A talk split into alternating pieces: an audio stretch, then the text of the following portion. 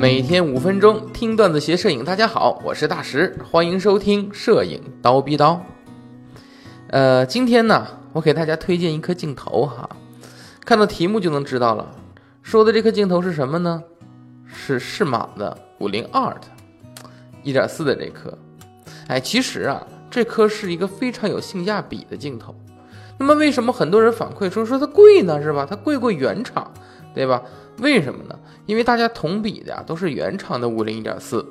你想吧，适马的这五零点四，咱就说它二手的也得三千多块钱吧，对吧？哎，如果要是说佳能和尼康的五十一点四，那就要便宜多了，大概也就两千多块钱，对吧？虽然说。适马这颗五十二，它素质非常好啊，但是它毕竟是副厂，副厂价格胜过原厂这件事儿，总是想起来让人那么无法接受，对吧？特别是佳能用户，对吧？你像佳能的五零一点四，哎，它其实啊，你要买二手还不到两千，那个一千多块钱，哎，这价格啊就差了快一倍了啊，甚至还超过一倍。这个时候大家就犹豫了，你说，但我到底是差这么多，好了这么多吗？我是买。这个这个这个佳能的，我是买五十一点四呢，还是买这个适马五零二的呢？这个就算计不好了。其实大家呀，把它对标错头了。这颗适马的五零一点四啊，它从发售开始，它对标的就不是任何厂家的五零一点四，它对标的其实是各个厂家五零端最顶级的头。你要放到佳能端的话，它对标就是那颗五零一点二。这颗头啊，我先说这颗五十二的头，它在锐度、色散、分辨率方面，比佳能的五零一点二那红圈啊要优胜，特别是在同一点四的光圈下啊，可以说相差甚远，可以说优胜的非常多啊。再想想他们两个镜头之间的价格差距，对吧？这颗五十一点四啊，适马的到底锐到什么程度呢？我这么跟你说，在适马八五没推出来的那个时候啊，五零一点四 art，这是我用过的最锐的镜头啊。当然，也许是我见识短啊，但是真的是我用过的最锐的镜头啊。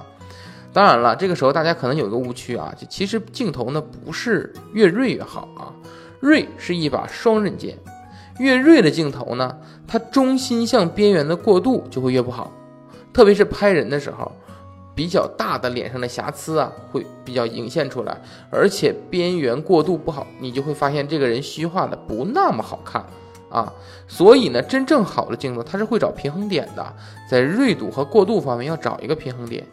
不过呢，一切诞生皆是因为需求，对吧？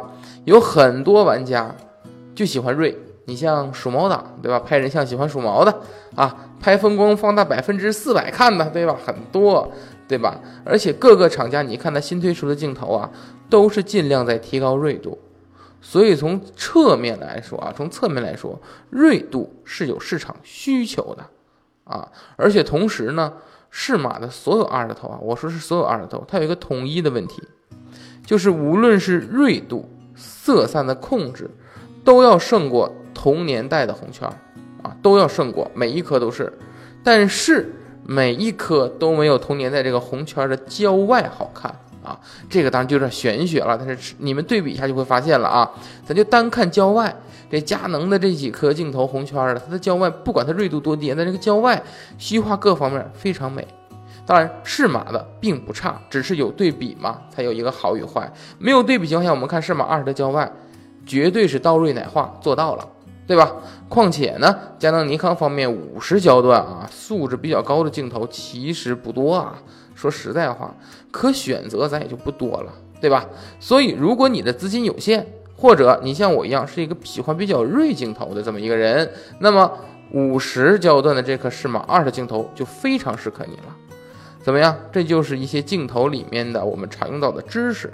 其实镜头里面的知识很多啊，大家如果想要细心了解的话，今天晚上啊，可以在千聊的直播间有一个免费公开课，是镜头中你所不知道的知识啊，也叫镜头中的基础知识，是从基础到扩展的一些知识，是免费公开课哦。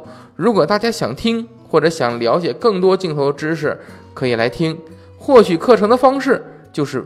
微信啊，在我们的蜂鸟微课堂的微信号上回复“知识”两个字，就能得到报名链接了啊！回复“知识”两个汉字啊，知识啊，长知识那个知识啊，知识两个汉字就能得到报名链接了。好，那么今天就到这里，咱们明天见。